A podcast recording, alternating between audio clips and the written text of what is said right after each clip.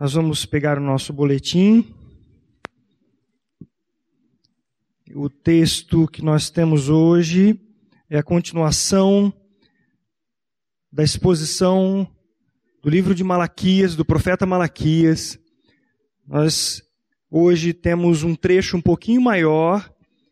É, no, nossa, no nosso boletim saiu do versículo 6 ao 9, mas na verdade o trecho que é, descreve essa parte na divisão da, da, da, do livro é até o capítulo 2, versículo 9. Então nós vamos caminhar nesse texto. Eu peço que a Rúbia coloque para nós aqui e nós leremos todo esse texto para relembrarmos o contexto da, do livro e podermos assim caminhar no estudo desta, desta palavra. O filho honra o pai e o servo ao seu senhor. Se eu sou pai, onde está a minha honra? E se eu sou o senhor, onde está o respeito para comigo? Diz o Senhor dos exércitos a vós outros, ó sacerdotes, que desprezais o meu nome. Vós dizeis: Em que desprezamos nós o teu nome? Ofereceis sobre o meu altar pão imundo, e ainda perguntais: em que te havemos profanado? Nisto que pensais, a mesa do Senhor é desprezível. Quando trazeis animais cego para os sacrifícios, não é isto mal? E quando trazeis o coxo ou enfermo, não é isso mal? Ora, apresente-o ao teu governador, acaso terá ele agrado em ti e te será favorável, diz o Senhor dos Exércitos. Agora, pois, suplicai o favor de Deus, que nos conceda a sua graça. Mas com tais ofertas nas vossas mãos, aceitará ele a vossa pessoa, diz o Senhor dos Exércitos. Tomara houvesse entre vós quem feche as portas, para que não acendesseis debalde o fogo do meu altar. Eu não tenho prazer em vós, diz o Senhor dos Exércitos, nem aceitarei da vossa mão a oferta. Mas desde o nascente do sol até o poente, é grande entre as nações o meu nome, e em todo lugar lhe é queimado incenso e trazidas ofertas puras, porque o meu nome é grande entre as nações, diz o Senhor dos Exércitos. Mas vós o profanais, quando dizeis: a mesa do Senhor é imunda, e o que nela se oferece, isto é, a sua comida, é desprezível. E dizeis ainda, que canseira, e me desprezais, diz o Senhor dos Exércitos. Vós ofereceis o dilacerado, e o coxo, e o enfermo. Assim fazeis a oferta. Aceitaria eu isso da vossa mão, diz o Senhor? Pois maldito seja o enganador que, tendo um animal sadio no seu rebanho, promete e oferece ao Senhor um defeituoso. Porque eu sou grande rei, diz o Senhor dos exércitos, o meu nome é terrível entre as nações.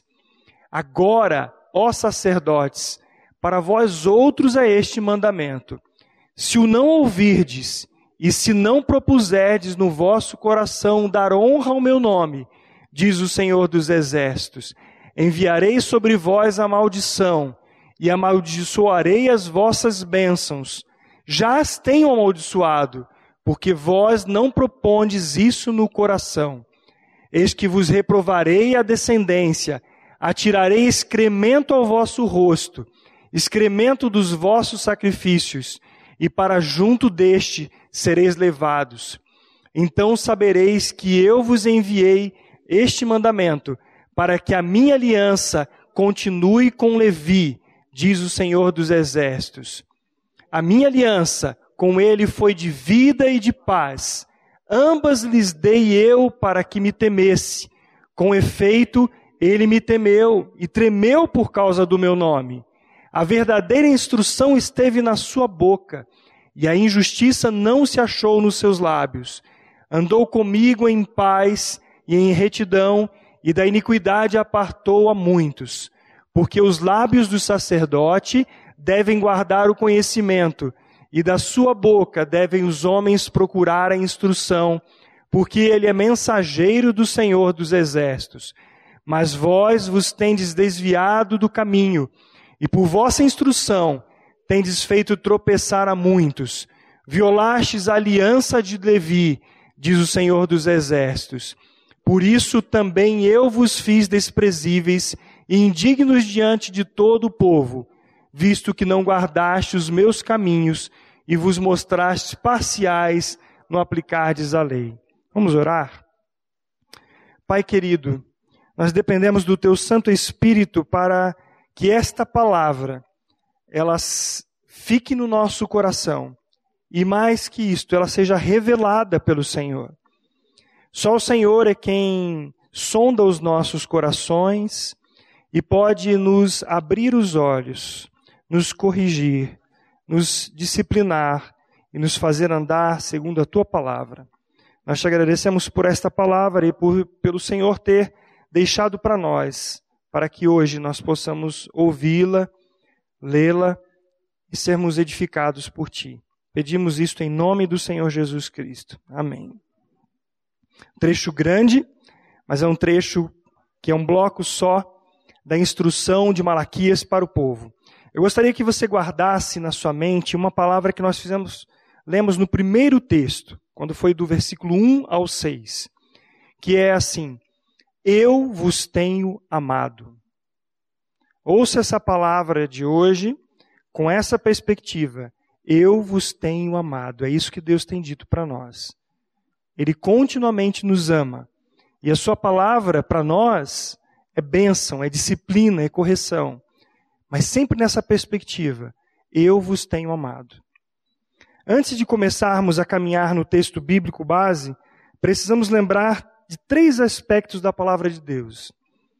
O primeiro é que toda a Escritura é inspirada por Deus e útil para o ensino, para a repreensão, para a correção, para a educação na justiça, a fim de que o homem de Deus seja perfeito e perfeitamente habilitado para toda boa obra. 2 Timóteo 3, 16, 17.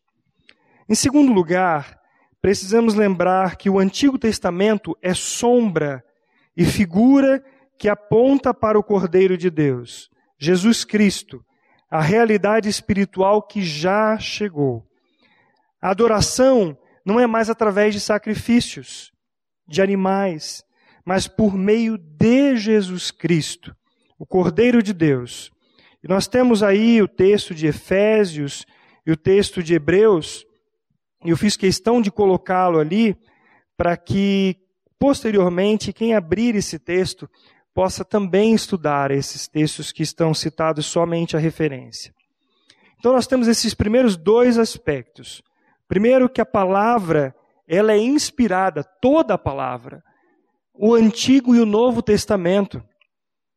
O Senhor que nos deu o Novo Testamento, e esse testamento é marcado pela morte e ressurreição do Senhor Jesus Cristo, o pacto da graça, não não desautoriza a escritura do Antigo Testamento, mas ela está apontando na instrução, no ensino, para a pessoa de Jesus Cristo.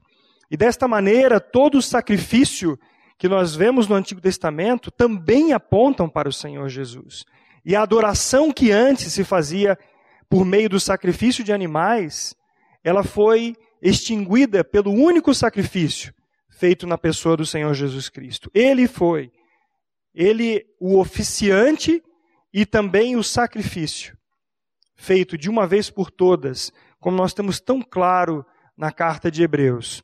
O terceiro aspecto a ser lembrado é que, porque fomos aceitos por Deus, por meio do sacrifício de Jesus Cristo, nossa morte e ressurreição com Ele, agora a nossa adoração se dá pela total entrega da nossa vida a Deus, conforme podemos ler em Romanos 12, 1, Filipenses 4, 18 e Hebreus 13, 15.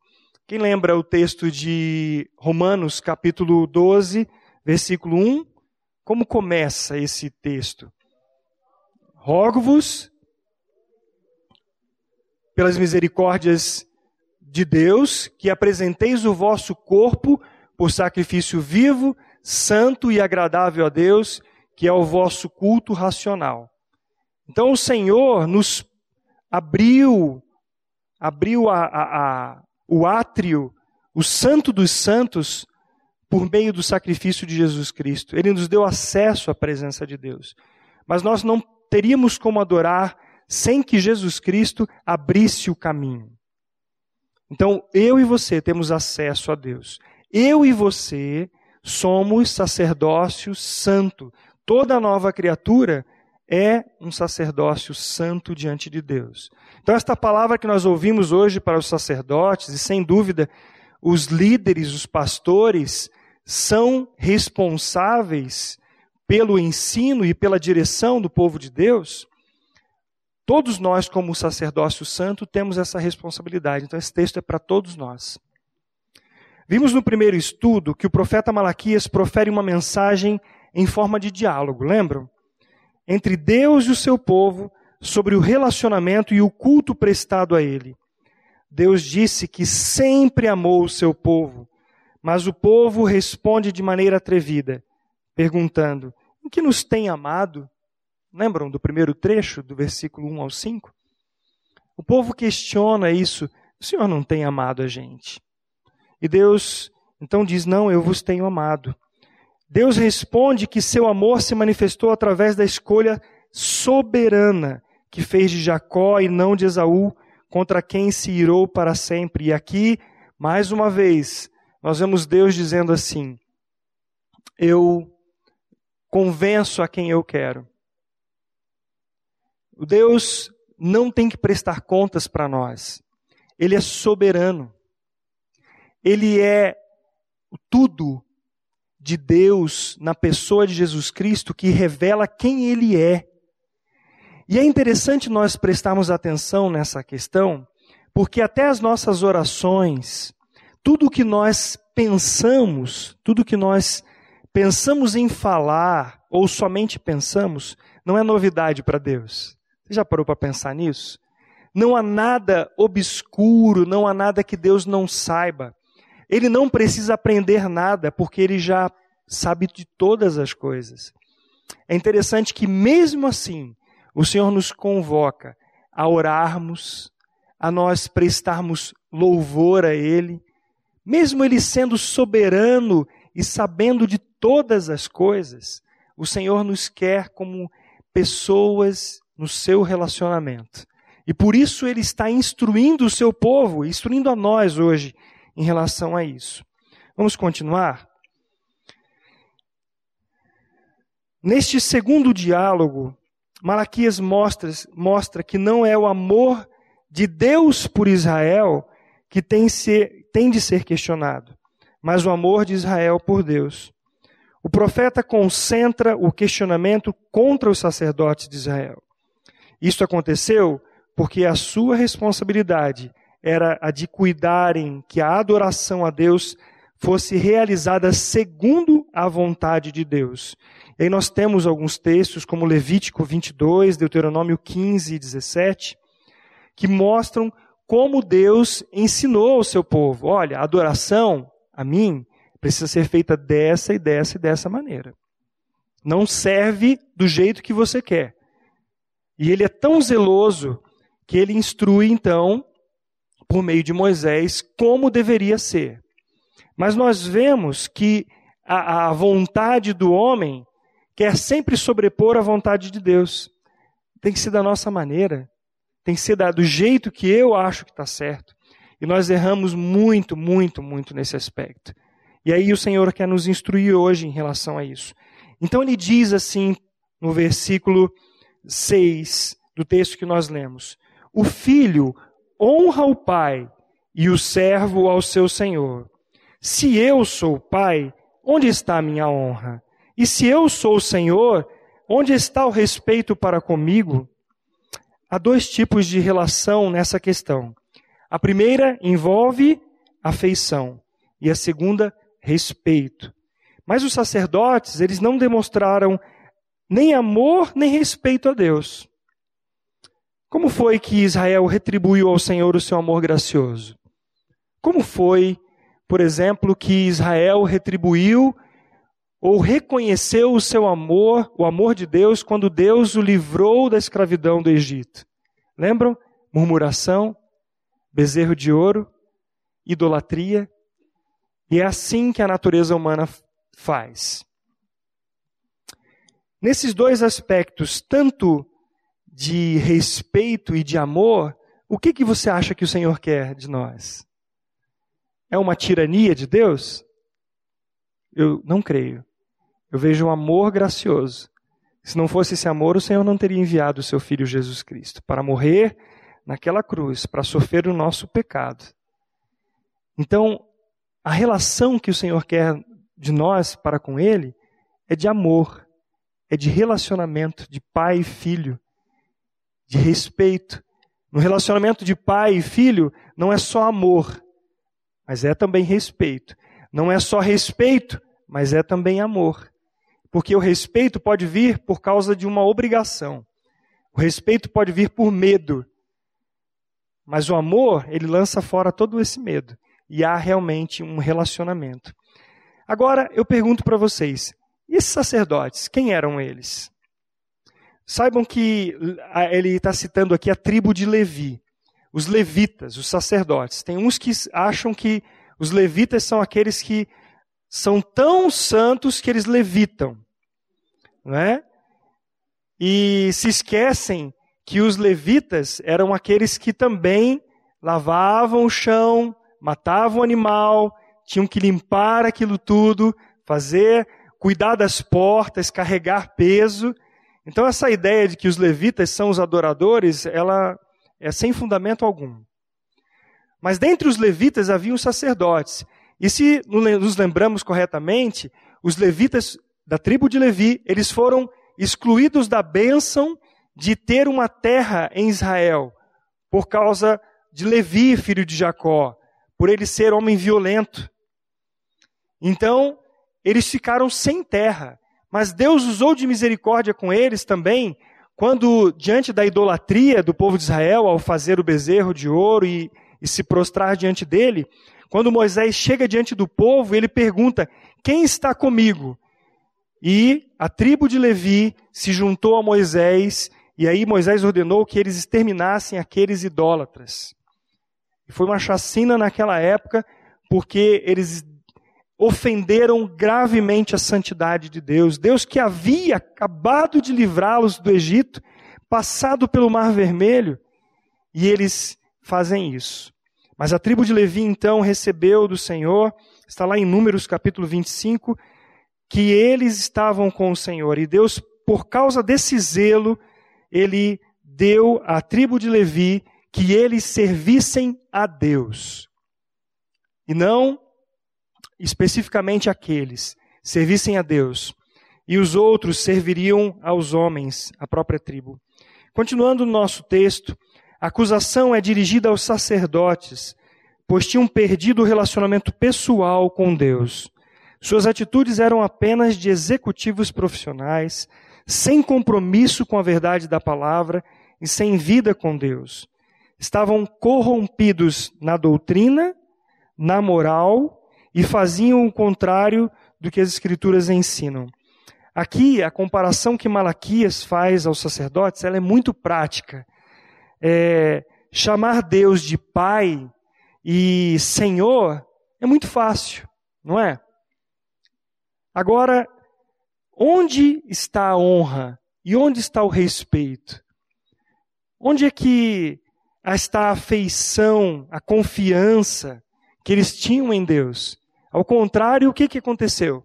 Eles demonstraram antipatia à natureza e à vontade de Deus porque eles faziam, faziam ao contrário do que Deus tinha instruído que deveria ser a adoração. E é por isso que os sacerdotes, eles não honravam com os sacrifícios dignos. Eu queria que você tivesse essa noção de que é muito séria essa questão.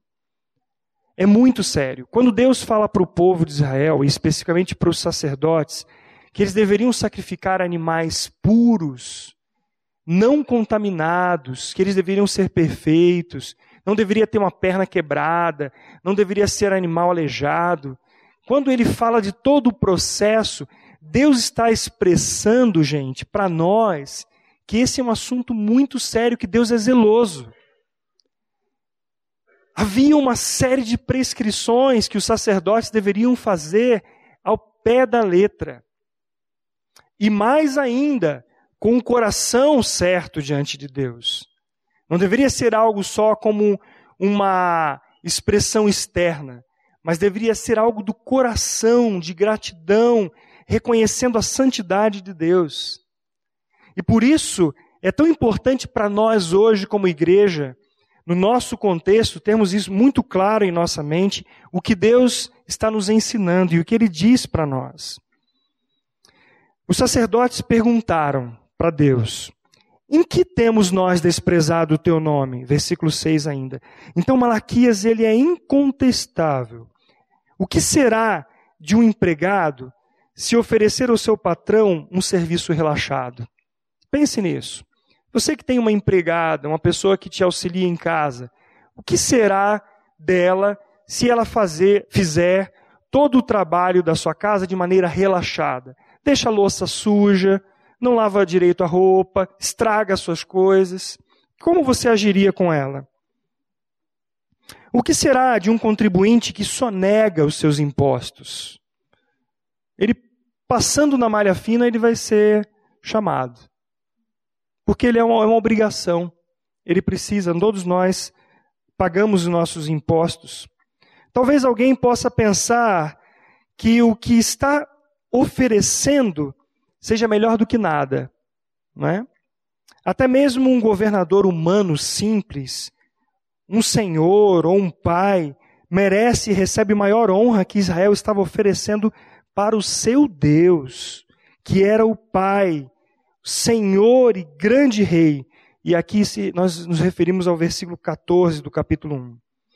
Na melhor das hipóteses, né, nós podemos pensar na sinceridade do coração. Ah, Eric, mas não é a sinceridade que importa, a pessoa muito sincera diante de Deus? Mas nós sabemos que, sinceramente, muitas pessoas estão indo para o inferno, porque tem a sinceridade, mas não tem o conhecimento de Deus, não tem a revelação da palavra. Sinceramente, também a palavra diz que ninguém pode entrar no reino de Deus se não nascer de novo. Sinceramente, não ver um guarda de trânsito ao você passar no sinal vermelho não vai impedir de você ser multado. Então a sinceridade não é desculpa não é o aspecto mais importante. O importante é o interior, é o adorador, é a honra, o respeito que ele tem em consideração ao Pai e o Senhor da sua vida. Vocês concordam com isso? Agora vamos pensar nas nossas vidas, refletindo sobre essa pergunta. Eu quero fazer para vocês agora. É verdade que amamos a Deus sobre tudo, sobre todas as coisas?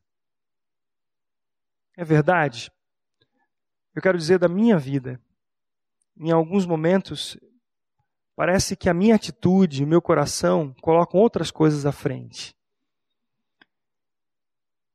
Parece que em alguns momentos nós falhamos nisto. E nós precisamos voltar com o coração arrependido à palavra de Deus, para que, quebrantados pela revelação do Senhor, nós possamos adorá-lo em espírito e em verdade. Quantas vezes nós temos colocado outras coisas à frente de Deus como o único que deve receber toda a adoração e da maneira que ele nos ensina? Lembre-se que o Senhor sempre está dizendo assim para nós: Eu vos tenho amado. Eu vos tenho amado.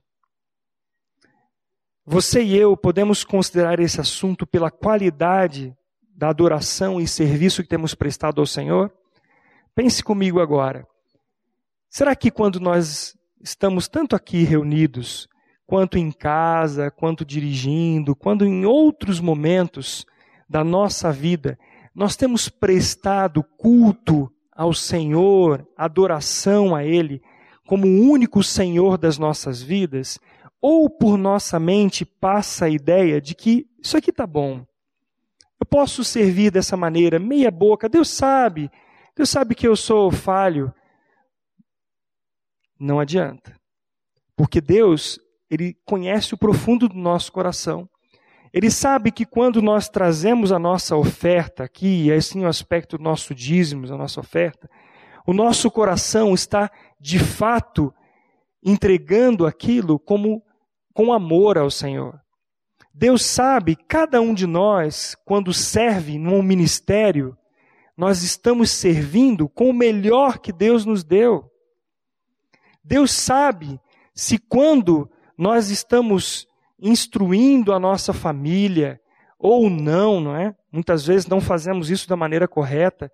Nós estamos sendo zelosos e crendo na palavra dele para fazermos isso. Você percebe que, assim como os sacerdotes e o povo estavam negligenciando isso, numa, numa ideia assim: ah, Deus, Deus sabe, Deus sabe que eu não tenho condição. Ou então, assim, bom, esse animal aqui, ninguém vai ver, depois que estiver morto e sacrificado, ninguém vai nem ver. Mas Deus conhece.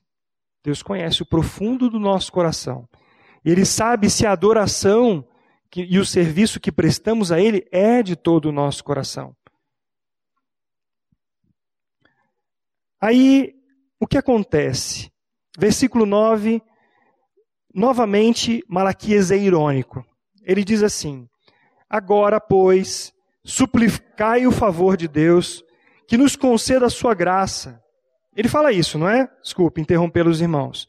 Ele diz: suplicai o favor de Deus, vá a Ele, que nos conceda a sua graça. Agora vamos continuar juntos. Mas, com tais ofertas das vossas mãos, aceitará Ele a vossa pessoa, diz o Senhor dos Exércitos. Assim, olha, vocês vão ao Senhor e supliquem a sua graça. Mas se vocês continuarem fazendo a mesma coisa, será que Deus vai ouvir vocês? Vocês vão diante de Deus e vão lá, Senhor, tem misericórdia de nós, mas a, a atitude não muda. A gente continua fazendo as mesmas coisas. E aí a pergunta do profeta é: aceitará ele da vossa, a vossa pessoa? Ele não está falando aqui somente da, do que você está entregando. Ele está dizendo: ofertas da, da, as ofertas das vossas mãos e a vossa pessoa. Quando Caim foi oferecer a sua oferta, ele foi não só com a oferta errada, ele foi com o coração errado diante de Deus. Porque Deus não está olhando somente o exterior nosso, Ele está olhando o nosso coração. É, acaso terá Ele agrado de ti? A resposta implícita é não. O povo estava desanimado por estar passando por um momento de dificuldade. Então o pensamento era, por um lado, de desprezo da palavra de Deus, e por outro, de que Deus entenderia a situação. Afinal de contas, Deus é misericordioso, Deus é gracioso, não é? Então tudo bem. É assim que muitos pensam que no final Deus vai salvar todo mundo, Deus vai colocar todo mundo no céu, porque Ele é um Deus bondoso. Só que se ele fizesse isso, ele estaria afrontando a sua, o seu próprio caráter. Por que ele enviou o Senhor Jesus Cristo? Por que ele deixou-nos deixou a sua palavra? Se ele faz ao contrário do que ele diz, ele não é Deus mais. Ele perdeu a sua credibilidade. Porém, Deus nunca perde a sua credibilidade, porque ele é fiel à sua palavra. A questão importante de Deus sobre os ouvintes do profeta Malaquias não é de insensibilidade, gente insensibilidade do Senhor à situação econômica do ofertante, mas que ele queria que o seu povo o priorizasse e o amasse em primeiro lugar. Alguém já disse assim: não, não é em primeiro lugar, porque senão pode haver o segundo, terceiro lugar. Ele tem que ser, tem que ser só ele. De fato, nós categorizamos assim muitas coisas que nós fazemos por nível de importância. Mas se nós olhamos ao Senhor como o único, aquele que nós priorizamos, ele está completo em nossas vidas. Olhem o que diz Marcos capítulo 12, do versículo 43 ao 44. E chamando os seus discípulos, disse-lhes: Em verdade vos digo que esta viúva pobre depositou no gasofilácio mais do que o fizeram todos os ofertantes, porque todos eles ofertaram do que lhes sobrava. Ela, porém, da sua pobreza deu tudo quanto possuía, todo o seu sustento. Então, mais uma vez aqui, nós podemos considerar que o aspecto externo das nossas vidas pode até parecer justo, pode até ser sincero, mas o que se passa no coração é o que conta. Os sacerdotes também eram responsáveis pelo ensino das Escrituras e por não atenderem o seu comissionamento corretamente, eles tornaram-se cúmplices do povo em rebaixar o nível do culto que era prestado. Deus considerava isso como uma falta de respeito, uma falta de honra.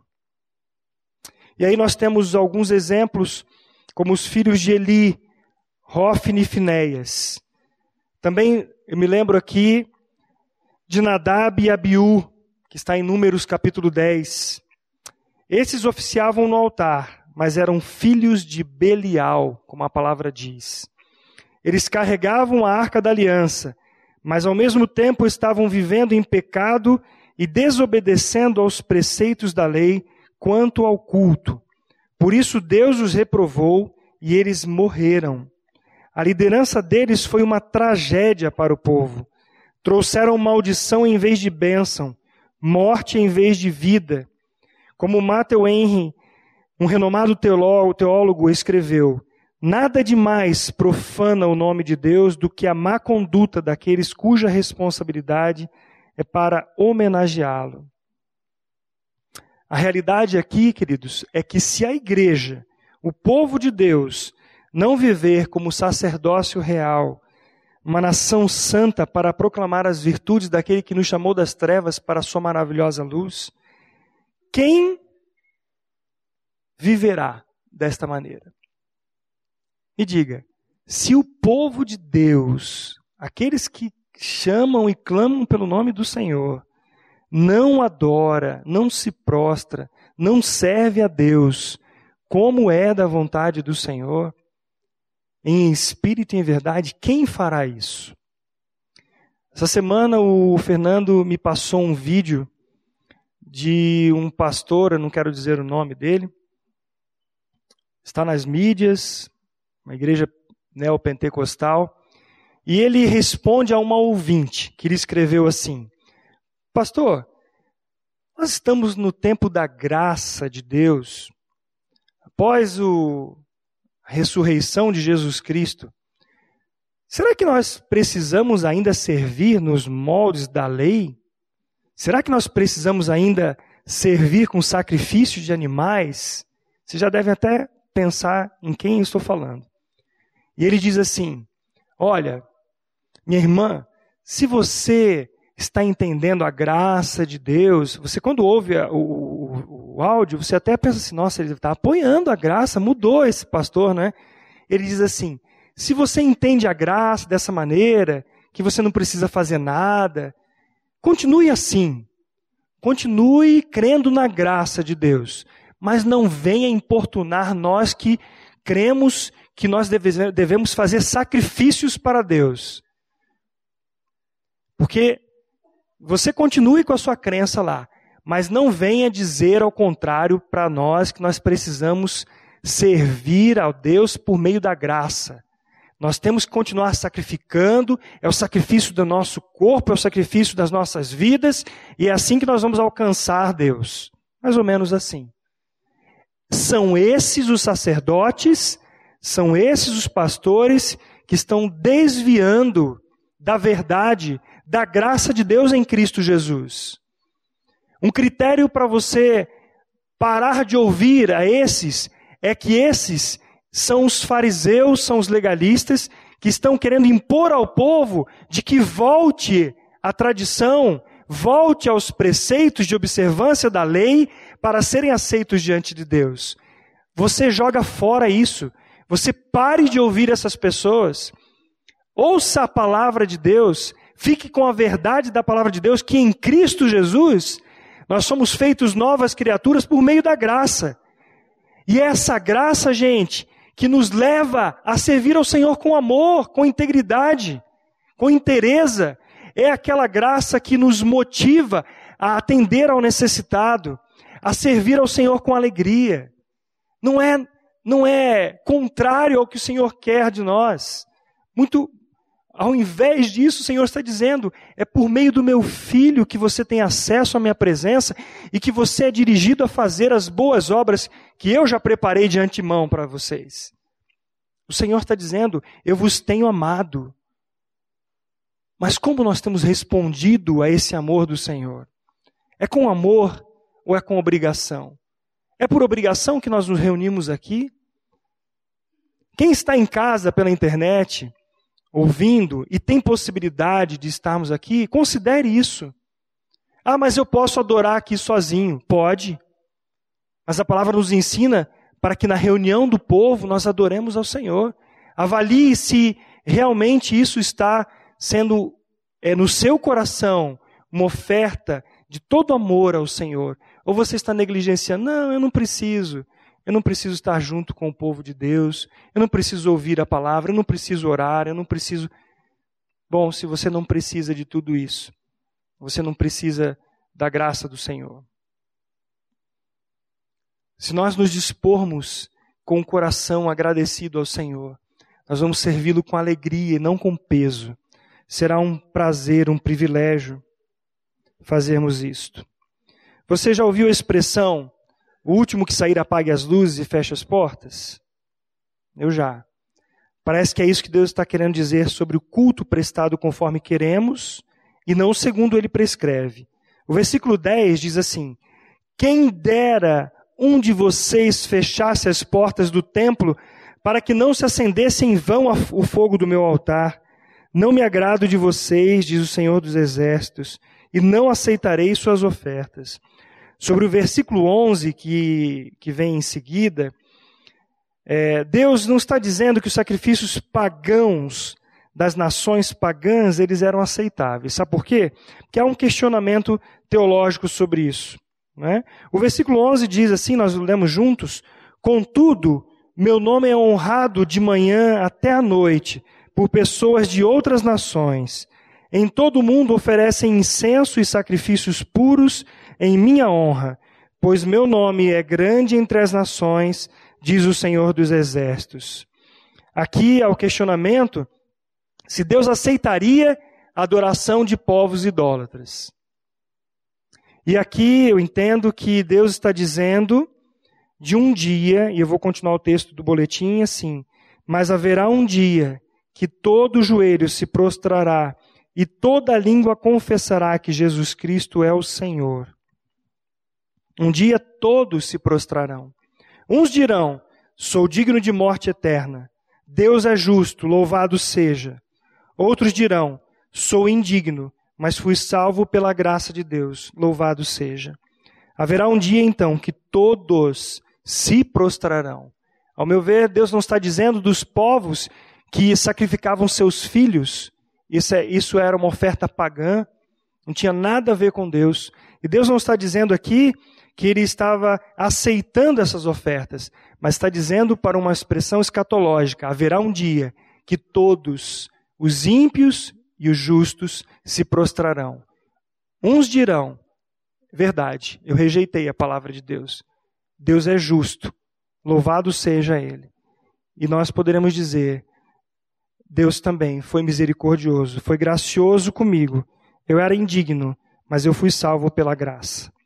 A reunião do povo de Israel no templo tem traços de uma obrigação religiosa, pois não traziam os sacrifícios que a lei determinava, e os sacerdotes não faziam a sua parte em oferecê-los da maneira certa.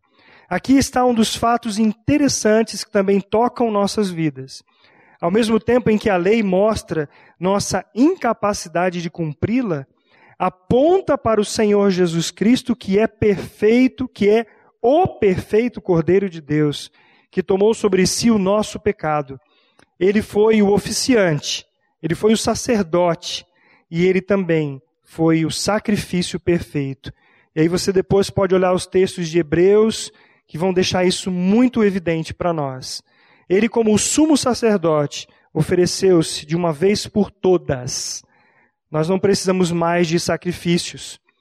Só que, como diz o versículo 12 e 13, Deus está dizendo assim da, dos sacerdotes e do próprio povo: Mas vós profanais quando dizeis: A mesa do Senhor é imunda, e o que nela se oferece, isto é, a sua comida, é desprezível.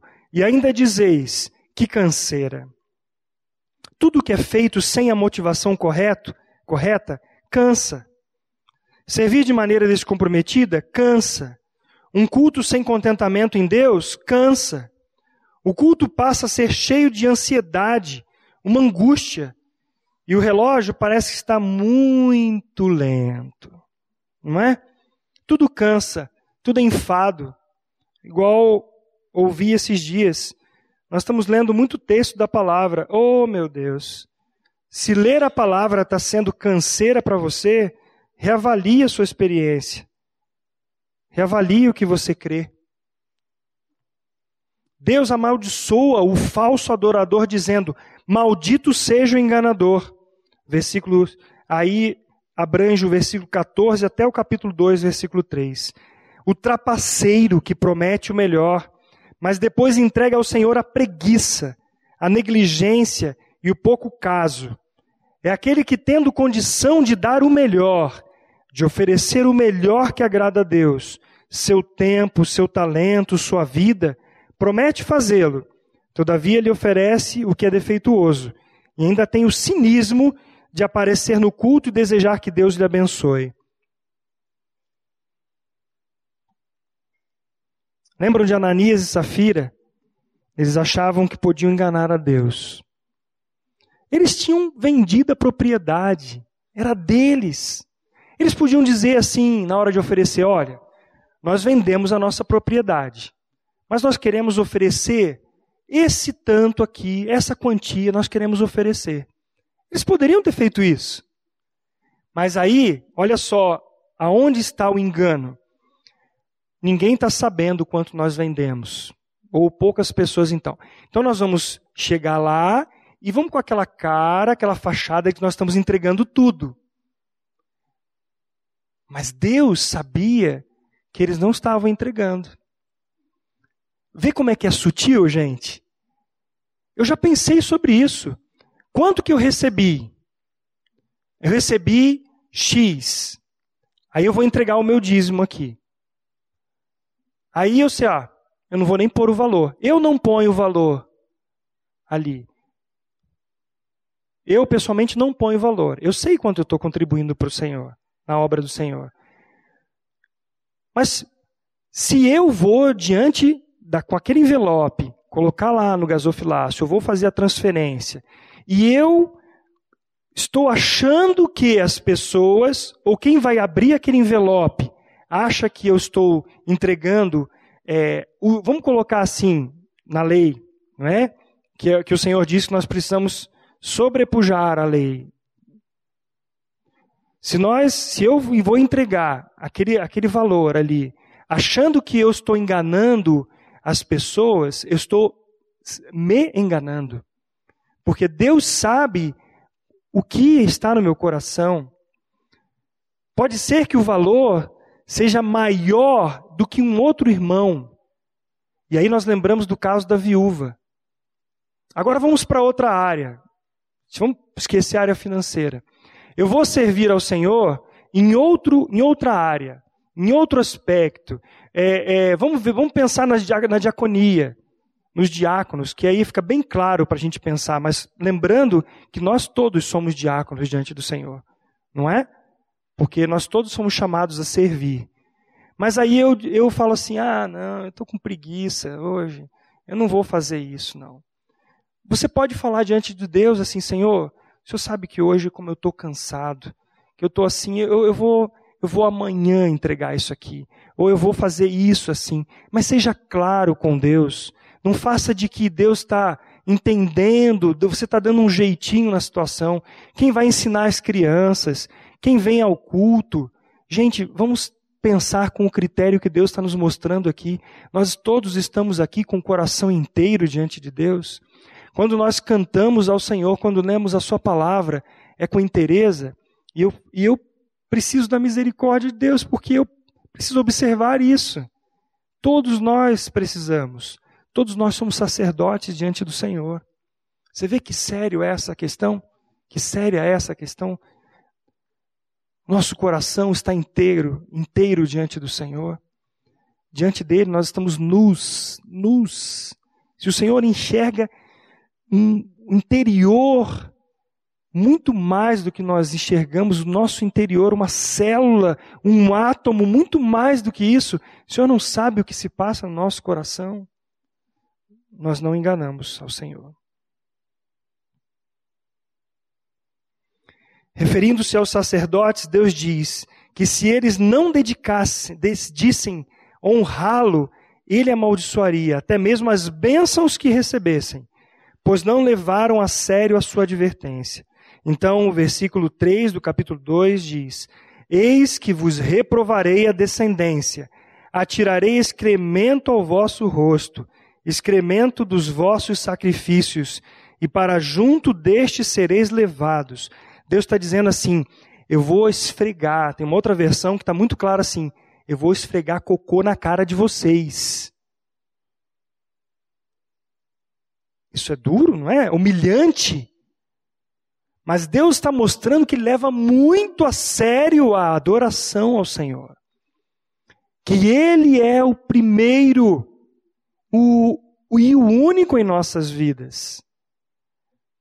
Avaliemos se nós estamos adorando outras coisas. Se os nossos bens, se os cônjuges, os cônjuges, os filhos estão em primeiro lugar na nossa vida. Deus está nos chamando a atenção para isto. Eu vou. Vocês, sacerdotes, eram para ensinar a verdade, vocês são cúmplices, vocês têm coparticipação nessa culpa. Eu vou pegar excremento e vou esfregar na cara de vocês e vou lançar vocês juntamente também para fora do arraial, onde são jogados tudo, tudo isso. Depois você veja alguns textos que nós citamos, aqui, de Êxodo, de Levítico, para você avaliar com um pouquinho mais de cuidado isso. Nos versículos 5 ao 8, Deus está dizendo que o propósito de sua aliança com os levitas era de vida e paz, e foi isso que ele lhes deu, referindo-se a Êxodo 32, 26. Naquele momento, os descendentes de Levi se manifestaram para servirem somente ao Senhor andaram com Deus e desviaram muitos do pecado. No entanto, hoje também temos visto muitos líderes religiosos e muito povo buscando seus próprios interesses e não a Deus. Então, lembra, novamente eu me lembro do texto de 1 Pedro 2,9. Vós sois, vós sois o que? Raça eleita, sacerdócio real, nação santa, povo de propriedade exclusiva de Deus. É isso que nós somos. Apocalipse 1,6 eu não coloquei aí, mas também quero citar, que diz que o Senhor nos constituiu reino, sacerdotes para o seu Deus e Pai. A Ele a glória e o domínio pelos séculos dos séculos. Apocalipse 5,10 diz que para o nosso Deus nós fomos constituídos reino e sacerdotes e reinarão sobre toda a terra. Apocalipse 26 também diz assim: Bem-aventurado e santo é aquele que tem parte na primeira ressurreição. Sobre esses, a segunda morte não tem autoridade, pelo contrário, serão sacerdotes de Deus e de Cristo e reinarão com ele os mil anos. Voltando ao nosso boletim, o versículo 9 final da nossa meditação aqui diz: Por isso também eu vos fiz desprezíveis e indignos diante de todo o povo. Deus não honra aqueles que não o honram. Aqueles que são líderes terão um julgamento mais severo, não tenham dúvida. E, olha, gente, está aqui ensinando a palavra de Deus, ser um pastor, ser um líder, é, é necessário ter um temor de Deus muito grande. Porque a palavra diz que nós receberemos, nós somos responsáveis por isso. Seremos, seremos cobrados. Vocês sabem que a palavra fala que para que os irmãos, a igreja, cuidem dos pastores. Não estou falando em causa própria aqui, não. Respeitem, porque eles velam sobre vossas almas. O único sumo sacerdote é o Senhor Jesus Cristo. Os pastores são os pastores do Supremo Pastor. Nós não temos nada de especial, mas a palavra coloca sobre nós uma responsabilidade dobrada. E ai de nós se não proclamarmos o Evangelho como é, a palavra de Deus como é. Então Deus não honra aqueles que não honram, aqueles que são líderes terão um julgamento mais severo. Esta palavra é tanto para o líder também quanto para o liderado, para os pastores como para todo o povo. Vemos com frequência líderes religiosos enganando a muitos, mas tanto um como o outro têm responsabilidade diante de Deus. Você tem responsabilidade diante de Deus também, assim como o povo que nós estamos citando aqui, o povo de Israel. A adoração a Deus precisa ser em espírito e em verdade por meio de Jesus Cristo. Esse é o critério. Nós somos adoradores que o Senhor busca, adoradores que adoram em espírito e em verdade. Não é assunto banal, ao contrário, é fundamental. O tipo de relacionamento e o nível de conhecimento que temos de Deus tem implicações profundas no que temos oferecido a Deus.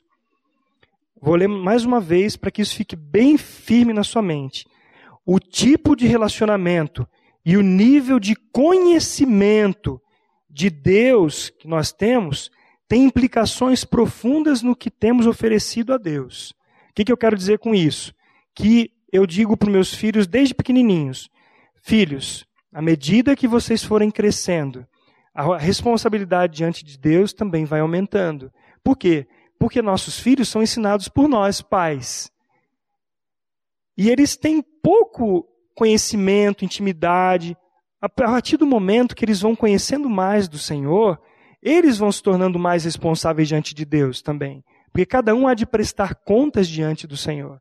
Enquanto nós temos uma criancinha que nós estamos ensinando e conduzindo como aio, nossa, é responsabilidade nossa. Se nós não falarmos da palavra para nossos filhos, é responsabilidade nossa. Mas à medida que eles vão crescendo e ouvindo, eles respondem diante do Senhor. E é assim também, alguém que nasceu de novo hoje tem um, um, um nível de conhecimento, de intimidade com Deus. Agora lembra do que, o, o que a palavra de Deus diz? pelo tempo decorrido, já devia ser mestres. Então nós temos responsabilidade, porque ano após ano nós temos ouvido a palavra de Deus. E o que essa palavra tem feito no nosso coração? O quanto temos dado ouvido a esta palavra? Isso é muito importante. Então, para encerrar, eu queria que você ouvisse esse último parágrafo com um eco na sua mente. Eu vos tenho amado. Eu vos tenho amado que pela graça de Deus caminhemos no aprofundamento da intimidade, do conhecimento amoroso da pessoa e obra de Jesus Cristo, da oração e adoração ao único que é digno de todo louvor para sempre, que honremos e respeitemos ao Deus Trino e oferecemos, ofereçamos integralmente a nossa vida a Ele. A Deus toda a glória. Eu queria que nós orássemos agora que fosse uma oração de entrega ao Senhor.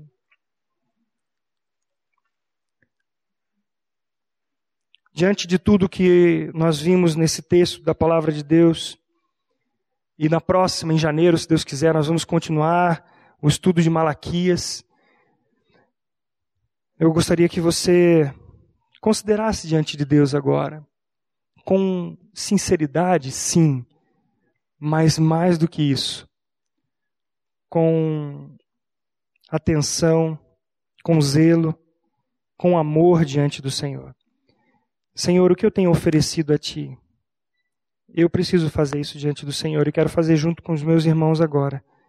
O que tenho oferecido, o que eu tenho abraçado, crido, na palavra do Senhor. É do meu jeito, é do teu jeito, Senhor. Vamos agora, em silêncio, fazer isso diante do Pai. Pai de amor, nós estamos diante de Ti nesta manhã. Nos, assim como nascemos, o Senhor vê o nosso exterior e vai entrando. O Senhor faz divisão entre espírito, alma e espírito juntas e medulas. A tua palavra é apta para discernir os nossos pensamentos, as intenções do coração. E não temos como esconder nada de ti. O Senhor sabe que carecemos da tua misericórdia e é por isso que o Senhor tão amorosamente derrama sobre nós. O Senhor sabe que se não fosse a tua graça, se não fosse esse amor manifesto na pessoa de Jesus Cristo, nós já teríamos sido fulminados.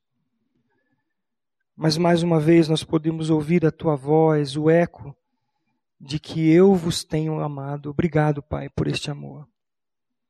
Pai, é verdade que nós somos falhos, mas é verdade também que a tua palavra tem sido pregada ao nosso coração e esta palavra vem purificar o nosso ser, o nosso interior. Porque nós somos lavados, nós somos regenerados em Cristo Jesus. Pai, santifica o teu nome nas nossas vidas. Santifica, Pai, o teu povo que se reúne aqui neste lugar. Santifica, Pai, todos aqueles que se reúnem em torno do nome do teu filho Jesus Cristo.